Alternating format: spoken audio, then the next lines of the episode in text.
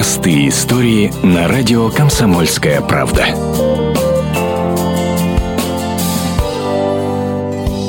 Ветерана, потерявшего орден Красной Звезды, целый месяц разыскивали жители Иркутской области. Объявление о том, что награду нашли на улице, появилось в соцсетях и сразу же разлетелось по интернету. О том, как все началось, рассказывает медсестра из Ангарска Ольга Каранская. Она и нашла орден Красной Звезды. Где-то в начале апреля я гуляла с ребенком в парке в нашем городе возле Музея Победы. Ребенок маленький, все равно взор вниз смотришь за ним, когда он бегает. У меня взгляд прям упал на звезду. Я подняла, смотрю, орден. Взяла, отряхнула, положила в карман. Потом я решила отдать военкомат его. Однако там помочь ничем не смогли. Тогда-то и решила Ольга отыскать фронтовика самостоятельно и обратилась за помощью к неравнодушным сибирякам. Через историков-архивистов выяснили, как зовут ветерана, а затем через соцсети путем многочисленных репостов нашли его сына, Сергея Арсаева, который живет в Нижегородской области. Здесь в поселке мы живем, я компьютером не занимаюсь. А мне пришли, сказали, что вот разыскивается Николай Ефимович Арсаев, они его знали, сказали, что разыскивается орден нашли где-то в Иркутской области. Ну, я свой номер телефона дал, мы сам созвонились, я по электронной почте послал туда данные.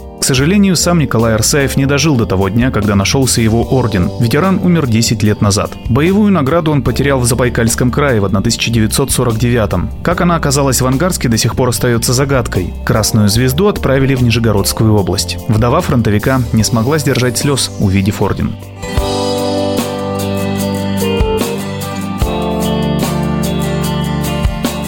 Простые истории на радио «Комсомольская правда».